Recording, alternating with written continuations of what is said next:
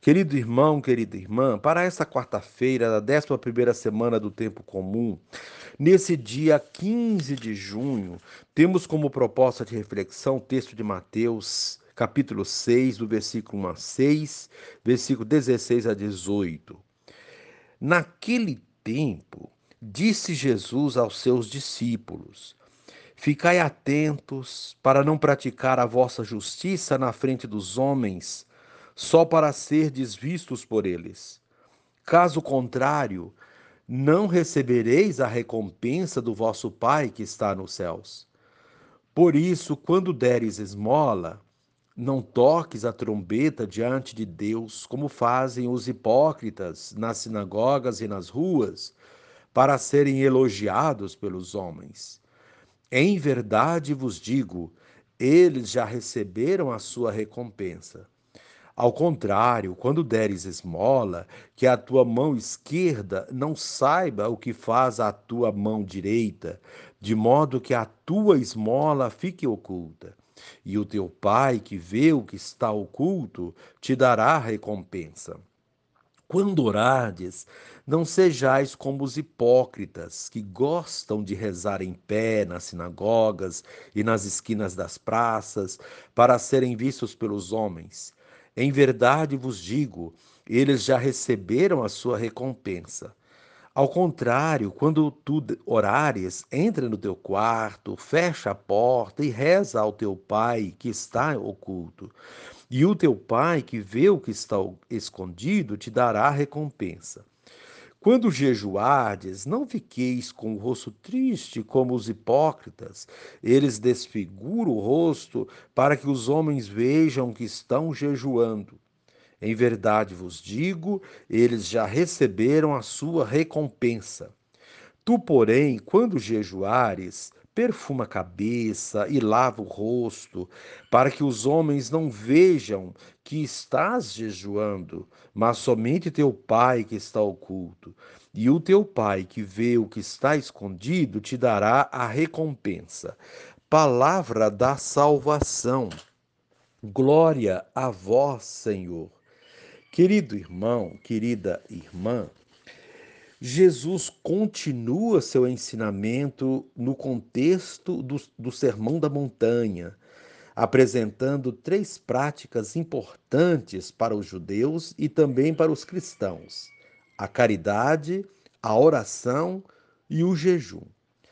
Práticas que os judeus começaram a viver no tempo do exílio babilônico, quando não tinham mais o templo para se reunir e realizar sacrifícios.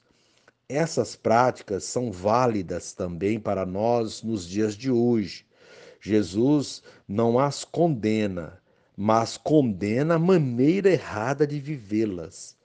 Não são para nos exibir diante dos outros e ser aplaudidos, como fazem as pessoas hipócritas ou falsas. A esmola ou a caridade é nossa preocupação para com os outros, principalmente aqueles que mais necessitam. A oração nos coloca em comunhão com Deus para aprender dele a conduzir nossa vida. O jejum nos leva a separar aquilo que é fundamental em nossa vida daquilo que é secundário, dispensável.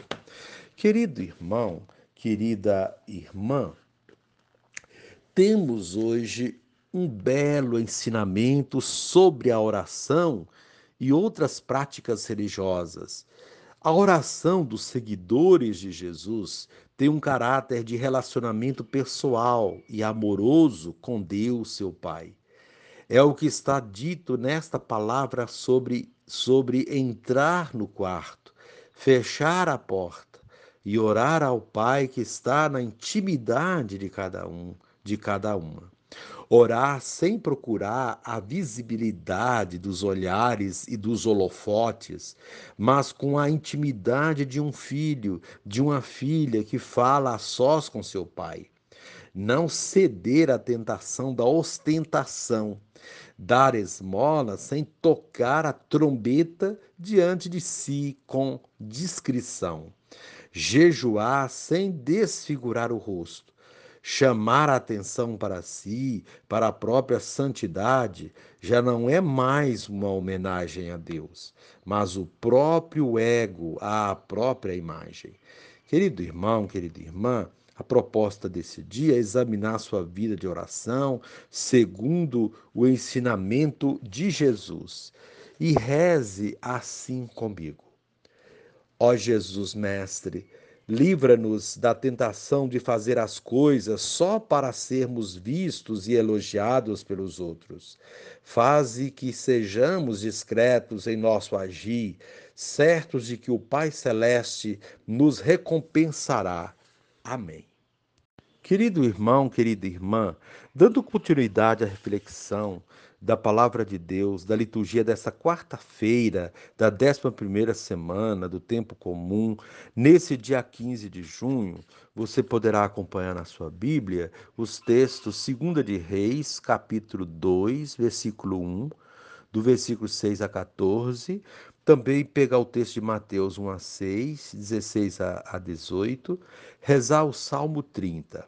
Uma vez que você já ouviu a proclamação do Evangelho com a reflexão, você poderá agora acompanhar a leitura do segundo livro dos reis e a sequência da, da, da meditação aplicada à vida.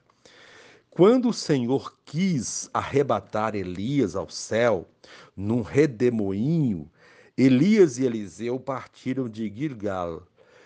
Tendo chegado a Jericó, Elias disse a Eliseu: Permanece aqui, porque o Senhor me mandou até o Jordão. E ele respondeu: Pela vida do Senhor e pela tua, eu não te deixarei. E partiram os dois juntos.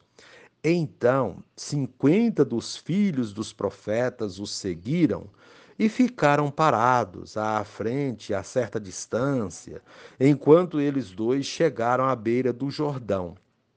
Elias tomou então o seu manto, enrolou-o e bateu com ele nas águas, que se dividiram para os dois lados, de modo que ambos passaram a pé enxuto. Depois que passaram, Elias disse a Eliseu: Pede o que queres que eu te faça antes de ser arrebatado da tua presença. Eliseu disse: Que me seja dada uma dupla porção do teu espírito. Elias respondeu: Tu pedes uma coisa muito difícil. Se me vires quando me arrebatarem da tua presença, isso te será concedido. Caso contrário, isso não te será dado. E aconteceu que, enquanto andavam e conversavam, um carro de fogo e cavalos de fogo os separaram um do outro, e Elias subiu ao céu num redemoinho. Eliseu o via e gritava: Meu pai, meu pai, carro de Israel e seu condutor. Depois não o viu mais. E tomando, aí tomando as vestes dele, rasgou-as em duas. Em seguida, apanhou o manto que Elias tinha deixado cair e, voltando sobre seus passos, estacou à margem do Jordão. Tomou então o manto de Elias e bateu com ele nas águas, dizendo: Onde está agora o Deus de Elias? E bateu nas águas que se dividiram para os dois lados, e Eliseu atravessou o rio palavra do Senhor, graças a Deus. Querido irmão, querida irmã, o apelo de hoje é para que não façamos ações somente para sermos vistos pelos outros, mas que nossas ações sejam para agradar a Deus, porque tudo que agrada a Deus favorece a vida. O profeta Elias sempre obedeceu à vontade de Deus e de todos os que dele se aproximavam com segundas intenções. Deus o protegia e livrava de alguma forma. No texto da primeira leitura de hoje, vemos Elias desempenhando o seu papel de profeta, denunciando as injustiças e desmandos do seu tempo. As autoridades da época tentam calá-lo, mas ele resiste.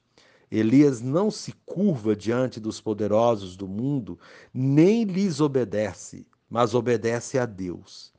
Assim, todos aqueles que foram até Elias, amando do rei e querendo submetê-la às ordens e caprichos do rei, foram eliminados.